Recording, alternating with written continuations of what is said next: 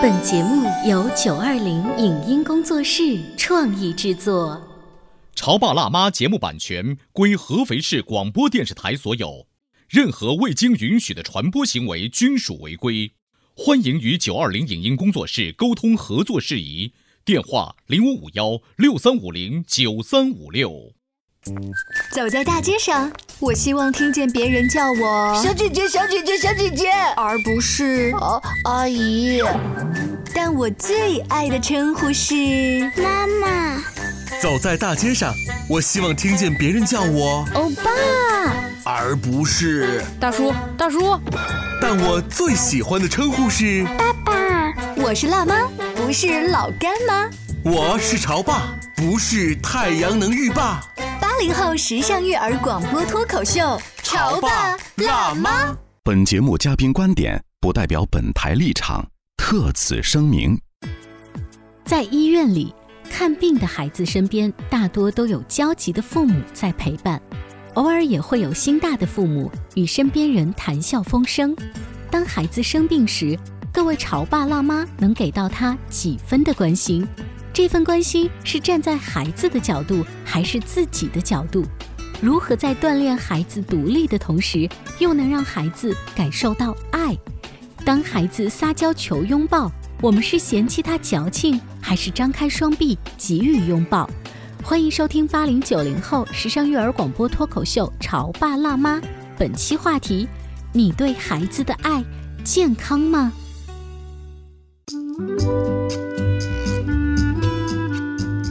欢迎收听八零后时尚育儿脱口秀《潮爸辣妈》，大家好，我是灵儿，我是小欧。今天的直播间为大家请来了儿童心理学方面的老师葛玲丽葛老师，欢迎，欢迎葛老师。大家好，你知道葛老师小欧，我最近啊听我朋友跟我说了一个事儿，挺心疼人的，说他带他小孩去医院里检查身体，然后呢，其他的爸爸妈妈也带着小孩去医院检查身体啊，治疗什么的，就那小孩估计是去治头发方面的问题，完了要拿那个。七星锤，啊，中医古老的那个东西，对，去去去扎扎扎。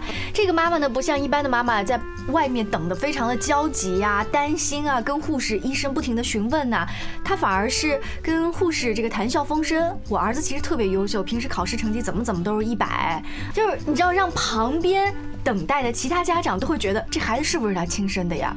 那但是我通过你的这表述，我不觉得这个妈妈好像有什么问题，对不对？对。但是葛老师在听完我这个故事，你觉得有什么问题吗？我觉得如果我是那个孩子的话，我当时一定特别的无助。我觉得我妈妈一点都不关心我。但是孩子他在里面的治疗室，他觉得这个中医也许就是这样子的，用这么一个小锤子来锤我的这个头发。听我们节目的全国听众，你们有没有了解到针灸方面的这个七星锤这个东西？它是一个大概有有拇指那么大的一个小榔头，上面长了七根这个针。就像小锤子一样，医生用来锤在你的那个患处，然后锤下去之后，迅速的就会渗血。其实从画面上讲，哇，对于一个十岁的小孩来说，不忍直视的一个画面哈。这种治疗我自己曾经有过的，因为以前我腰部受凉，后来又需要也要针灸，也要要拔火罐之类的。我的妈妈一直在我旁边在看着，在这个那个时候我已经也是二十多岁了哈，但是我妈妈也很心疼我。所以刚才玲儿讲的这个事情的时候，那个妈妈十岁的。孩子的妈妈却在治疗室外面跟孩子呃对谈笑风生，所以我觉得好像那个画面确确实实孩子会心酸。妈妈，首先我感受到你的痛苦。然后我很心疼你，这个东西需要表达，而不是说你的痛苦都是你该承受的。就是，呃，你无论是什么样，这个社会就如此残酷啊！你无论什么大风大浪，你都必须得盯着。然后我就在旁边看，我只等你给我汇报那个成绩。嗯，啊，就是你克服了这个东西。那在孩子的心里面，我就感觉不到一点温暖。就是我的一切都是由我克服这些困难，只有我一个人盯着扛着。啊，会不会有可能，其实他这个心理的呃。联系的工作已经在家里面做过了，然后呢，他在外面谈笑风生，是想给孩子一个感觉是，你看妈妈很轻松，妈妈并没有一直看着你说，哎呦，儿子好严重哦，就是你可以放心，这个是个小治疗的问题，不用担心。这个是这样，我觉得就是现在两种极端吧，也有一种溺爱的家长，可能家长会比较担心，哎呀，我越虚他就越虚哈，嗯呃，但实际上这种关心和这种夸大了的虚的这种，我们老百姓说这种含水的，其实是不一样的。嗯，就是哪怕我紧紧握住你的手，嗯，然后我揽着你的肩，告诉你妈妈在这里，别怕，我们一起来面对。这样是给孩子一个支持，而不是说家长表现的比孩子还要紧张，还要慌乱。就是家长要表现的很淡定，但是用一些肢体语言去告诉他我是支持你的，我是关心你的。我是能够感受到你的痛苦的，妈妈也很心痛，但是我们需要共同来面对这个问题。我想到就是有一个韩国的偶像剧，其中那个女主角有一天心情非常不好，但是她一开始不想把她的心里话说给她的妈妈听，可是她妈妈看出来了，只是在那个石头台阶那儿呢，坐在那儿，她知道他女儿今天翘课一天没去学校，老师都打电话来了。他也没有追问，把他的女儿肩膀搂过来说：“我知道你心情不太好。”嗯就这么拍拍她。嗯，他的女儿一下子就潸然泪下。潸然泪下之后，自己主动的把他所有的故事和心里话告诉他妈妈了。嗯这样其实就是在心理学上来说，这就是一个充分的共情。嗯其实我不需要教你做什么，我们很多的道理都是懂的。嗯我需要的只是一个人理解我。其实当我们脆弱的时候，我也知道我需要面对。但这个时候，谁和我站在一起，谁关心着我，这个很重要。当你给他一个充分的共情的时候，这个孩子就会有力量。呃，我又想起来前两天一个例子，小宝在家里呢玩那个削铅笔的铅铅笔刀，他不小心可能把自己的手塞到那个铅笔刀里，然后自己的手就破了。回来以后呢，外婆已经帮他包扎好，然后老人家是这样子的，只要我一下班推门，这个老人家就喜欢给你汇报你啊今天儿你儿子做了什么好事儿，这个好打一个引号，那把自己的手给扇了，然后小宝也会翘着这个 这个受伤的指头跟妈妈你看，但是他觉得自己好像是犯错了，然后我说哦是有点疼啊是，但是当我妈妈跟我汇报这件事，我心里面首先一揪一下，就是那种你能够想象你的孩子那个流血了，虽然不是什么很严重，对这是一个母性的本能。对，这个我就不能想象那个妈妈还在旁边，但关键是。那个时候，你看到你儿子举个受伤的手指头给你看的时候，你是怎么表达的？我当时就说，哎呀，是不是有点疼啊？我首先按照比如老师平时教我们的共情的方法，他嗯有一点疼，嗯，但是现在不疼了。他自己说的，对，我说那我们下次要小心，这个是削铅笔的，不是削我们的小手的。就是儿子没有跟你继续在你面前进行情感的没有，妈妈疼啊，没有我这个那个没有。但是啊这个孩子其实他还是娇气，他会心疼自己。到第二天，我想帮他换一个创可贴的时候，他开始叽叽哇哇了，啊，不能动，不能动，会疼。然后我拿出那个要消毒的药水，想帮他再是不是要检查一下，啊，那个不行不行不行，在旁边。后来我告诉他，那我们不去碰这个伤口，因为看一下伤口已经没问题，那我只是把旁边的血迹擦一下，啊，千万不要碰到那个了。他自己心疼自己，但是我觉得，就是当他心疼的时候，你就顺着他那个话，你会告诉他，我只是帮你清理一下。其实我们是在做情感的互动的。但是孩子的性格往往也是像树叶一样，没有完全的相同的。有些孩子实际上是特别需要家长爸爸妈妈对我的嘘寒问暖，而自己却表现出来的就是就不做声。有些孩子像你的儿子一样，自己先 先先来一通，就不管你到底有没有就心疼他。我觉得是不是家长也要根据孩子的不同的性格，也要在这方面表现出不同的表示。哎，小欧，你说的这个特别好。嗯其实这两种孩子，他的内心的需要是一样的。对而为什么会表现出截然相反的两种？那就是其实像灵儿儿子这样的。嗯它是比较健康的一种方式，在我们早年的养育关系中，可能孩子通过哭啊，通过闹啊，他没有得到母亲的充分共情，可能母亲这时候正在忙别的，然后他会表现出很烦啊，你乖一点，你老实一点啊，然后他会发现我的索取得不到相应希望的回哦应，然后这样的孩子可能会在以后表现得非常乖，嗯，就不做声了，各种不做声。他会非常照顾周围人的感受，但是他的内心是压抑和痛苦的。就这样的人反而更需要对别人的这种关心和温暖和疏导。对哎呀，葛老师这番话又让我想起了一些例子。这从小孩说起的话呢，就是小宝他有的时候会缠着我说：“妈妈，你抱我一下吧。”嗯，我以前的话会说：“妈妈好累哦，妈妈是女生，不能老抱着你啊。”他说这话的时候，其实没有任何征兆。他有的时候可能是我下班回来把包刚刚放下去忙一点自己的事情，他就已经就一天没有见你。哦有的时候是你刚刚还抱着他，他也会突然来抱一下。我就想起老师反复提醒我的话，当一个孩子他都已经用言语跟你表达了他想抱一下，你放下手边的事抱他一下又怎么样呢？这是小孩子，大人又何尝不是？当一个妻子跟你撒娇说。他其实跟你撒娇，或者是跟你吵架，他为什么跟你吵架？他故意找架吵，是因为你对他的关注不够。他实际上以吵架的形式来做一个爱的呼唤，而为什么他会以这种方式，而不是直接说我要爱，就是从小的母婴关系。嗯，嗯，他这是一个延续啊，在结婚前，你看我们也有很多人到二十多岁谈恋爱的时候，他也会重复这种模式。其实她是一个女孩子，她是想要男朋友更多的呵护，但她不用这种方式，他会说我要跟你分手，嗯，然后他去使性子，他会他会用这种方式来呼唤你，但是男孩子他可能一次两次可以，他时间久了他就会，你怎么那么公主脾气啊？但是这个男朋友他不是你的母亲，更何况你的母亲当年都不是很理解这样的模式。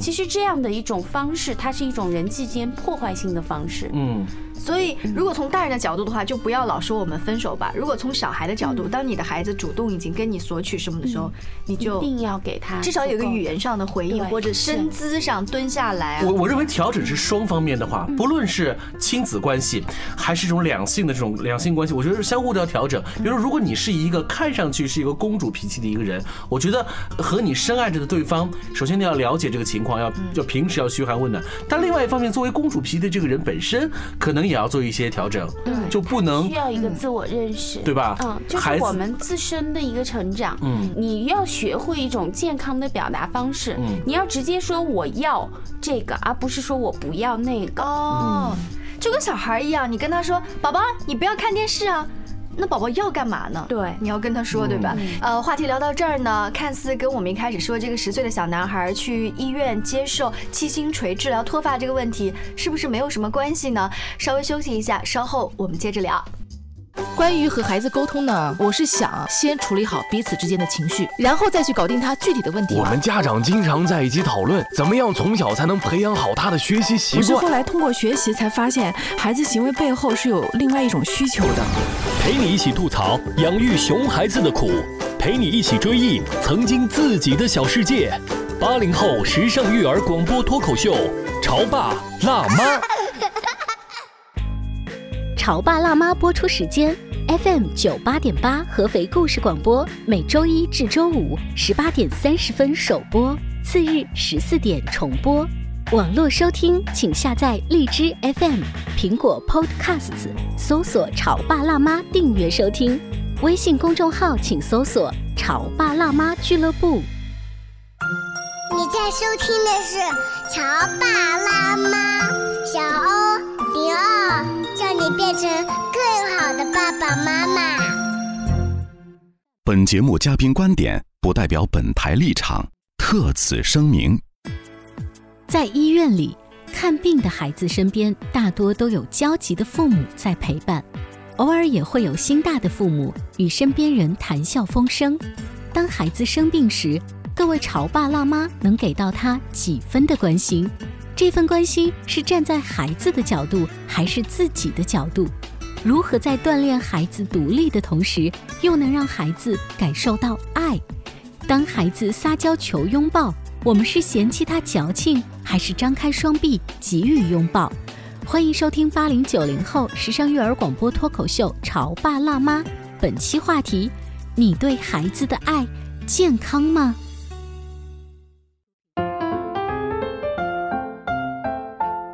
其实我们今天这个故事一开始说那个十岁的小男孩，他去治疗脱发的问题。脱发现在在青少年当中，葛老师就是你们所接触到的咨询，是不是比例有所增长？脱发相对还好一点，少年孩子我觉得白还是比较少年白，对我觉得他这个跟遗传有关吗？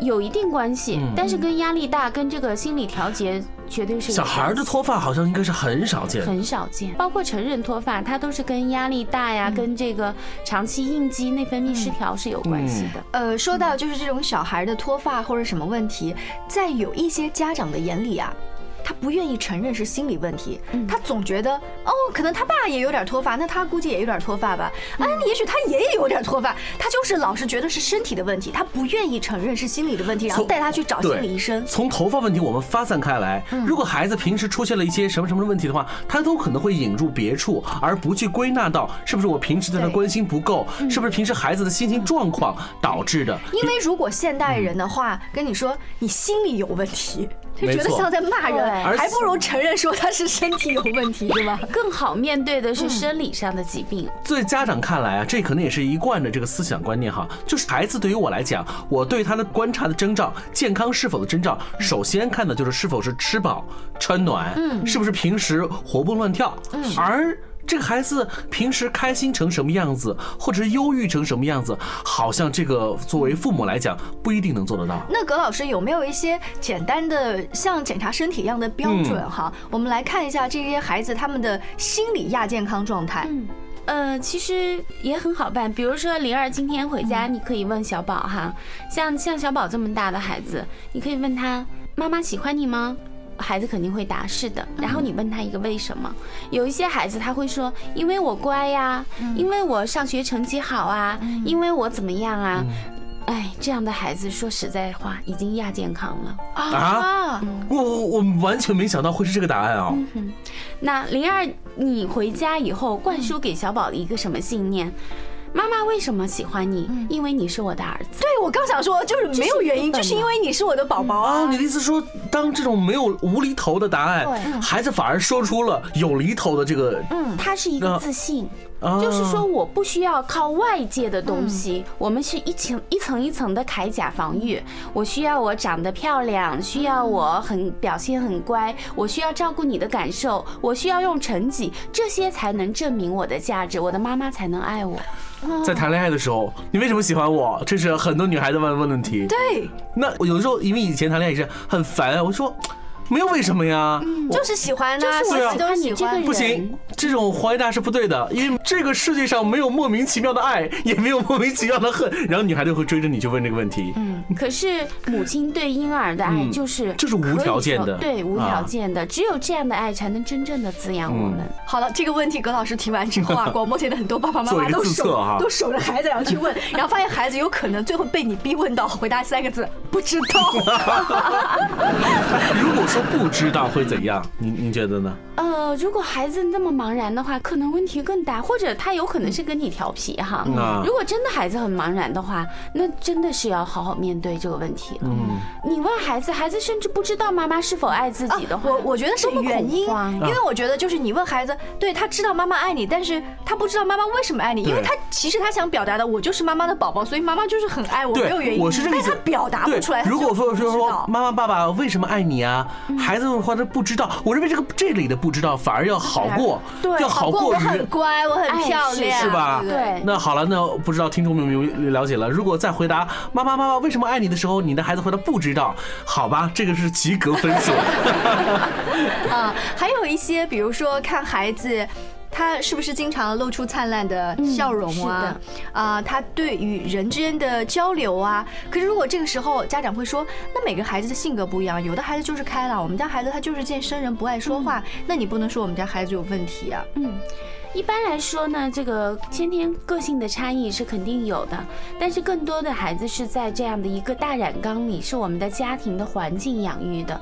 就是一个孩子他，呃，我们可以追溯到，可以说是更早吧，嗯，四到六个月的孩子，其实你可以从他的眼神儿可以观察出来，这个孩子的基础发育是怎么样的。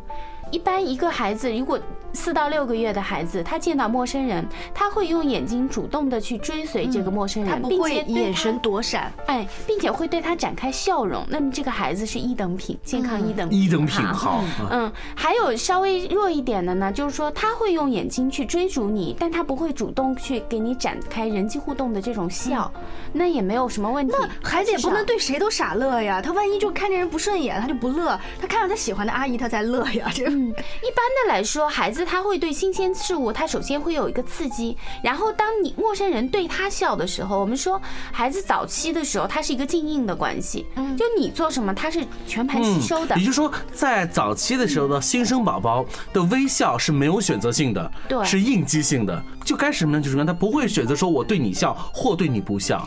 嗯，是的。但是如果这个妈妈在哺乳的时候，在换尿布的时候，总是对他笑的话，这个孩子很快他就会以这种微笑的方式来对待。啊而如果是一个产后抑郁的妈妈，或者是一个烦死了换尿布哦对，就这样子啊那这个孩子他就很长时间都不会笑。哦所以灵儿，你给孩子换尿布的时候是宝宝你又拉臭臭了，是这样子吗？好像是，哎呀，好臭呀！哦，不对，好像会就是去观察屎、尿屁呀、什么这些东西，然后会说，哎，小孩子的屎真的好不臭哦，为什么？然后慢慢的会说，他吃的东西开始变复杂了，哦，真的好臭啊！但是你那个宝宝呀，臭对，他是其实真爱的是笑着臭啊说，那个不是厌恶的那种。啊，所以今天在节目当中又有一个小贴士提醒大家哈，哪怕在给孩子在换尿布的时候，也要保持微笑。保持微笑。孩子在前面几个月他是完全照盘吸收的，嗯，所以妈妈对他的养育方式直接会影响他以后对外界的方式。那一个不会笑的宝宝和一个会笑的宝宝，你要去追溯的话，从他一出生就开始了。嗯，所以很多男孩子都会说，我的择偶标准其实很简单，就是选择一个爱笑的女孩子。啊，对呀、嗯我们说吧，人其实活着一层一层的哈，我们会不断的通过外界的东西来证实自己的价值。用这个英文来说，就是一个是 I，一个是 mine。嗯嗯，呃，什么是我的？我的成绩，我的地位，我的挣的钱的多少哈？然后我是什么哪个哪个名人的七大姑的八大姨的小舅子，这些其实都是外界的。而真正我们到了人的最终的内核，他的自爱的东西，就是因为我是我呀。嗯嗯，但是很多人他从小就会层层包裹了这些壳，为什么呢？因为他的父母亲是这样对他的，他并不是因为一个人作为仅仅作为一个人的价值而可爱。我清晰的记得刚才在葛老师一开始的时候的话，他说检测一下宝贝的健康程度，就是宝贝得说出来为什么爸爸妈妈爱你。如果宝贝说。我是你的孩子所以这是一等品。那其实还有一种办法可以检测爸爸妈妈是不是一等父母。只要问啊，你为什么爱你的孩子啊？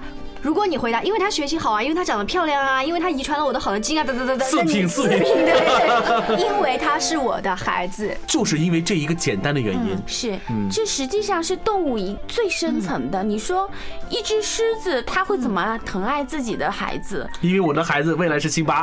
那如果说这个小男孩他在里面接受治疗，他本来就有点疼痛，爸爸妈妈又没有给他足够的肢体语言或者是身体语言的这个支持的话，老师听到他他他这种夸，心理上会有一个抵触。我们做家长的应该在孩子面前怎么样跟其他人沟通，嗯，能够避免葛老师刚刚说的那种情况。嗯。呃，我觉得这还是家长自身的着眼点，嗯。你看重的是什么？如果一个家长他真的是打心眼儿里爱着自己的孩子，就像灵儿刚才说的，哎呀，这个臭臭好臭啊，嗯。你都是爱他的。但是从什么时候开始，你开始不在意他自身的情感感受，你开始去关注的是他的学业、他的身高嗯。啊，他在外面能够拿多少的奖的时候，这时候我们家长需要反思，你还是爱着这个孩子呢，还是爱着他能够给你的那些大红勋章、但是？但是葛老师，你知道面对于如此现在的这种浮浮躁的这种环境哈，和这种竞争白骨化的这种激烈程度，有的时候不矛盾吗？嗯，这个其实没有矛盾的。嗯呃，因为通常来说，孩子的智商啊，它的差异并不大。一般的来说，在一百到一百二之间，包括我们到大学之后我们做的这个测量，基本上一百二到一百三之间都能上大学。但是实际上，一百二到一百三之间的这个智商，他没有上大学的这些人，他并不是他的智力出了问题。但是很多全国听众就会反驳您了，他说：“其实我关注于孩子的成长、他的学习、他的婚恋，是我更爱孩子呀，我要对孩子的未来负责呀，对不对？”可是这个责是你要负的，还是孩子要负的？嗯也就是说，当我们尊重孩子，他作为一个独立的主体的时候，我们给他的尊重，还是你作为我认为我是一个什么角色？我如果不做到这些，是不是我没有负到责任？我的亲朋好友会不会责怪我？那么这个时候，你的这些关注是满足了谁的需要？满足了父母的需要，嗯。因为父母会说，我得要在我的家里头人看来我是一个好父母。把啊。孩子教的还挺好，是。嗯，没给你们这个家族丢脸，等等等等。其实一个孩子如果他的身心健康的话，他的智力没有问题的话，你见过一棵树它不会成长的吗？嗯，或者一棵草种，它哪怕再艰难的环境，只要有阳光和雨露，它并不需要你去告诉它这棵草你应该向着这个方向还是向着那个方向长。嗯，嗯，这是生命的动力。嗯，我觉得今天我们把葛老师请来，真的是用处大了。我们有好几个非常简单的检测的方式，可以测测孩子到底是不是健康。更重要的是来测一测我们作为父母，我们的心态是不是健康。当你留意一下，跟身边的同事聊你的孩子只聊学习成绩啊，只聊报了几个兴趣班的时候，赶紧自我检讨一下。嗯谢谢葛老师今天做客直播间，欢迎大家继续收听《潮爸辣妈》的精彩节目，下期见，拜拜，拜拜。再见。以上节目由九二零影音工作室创意制作，感谢您的收听。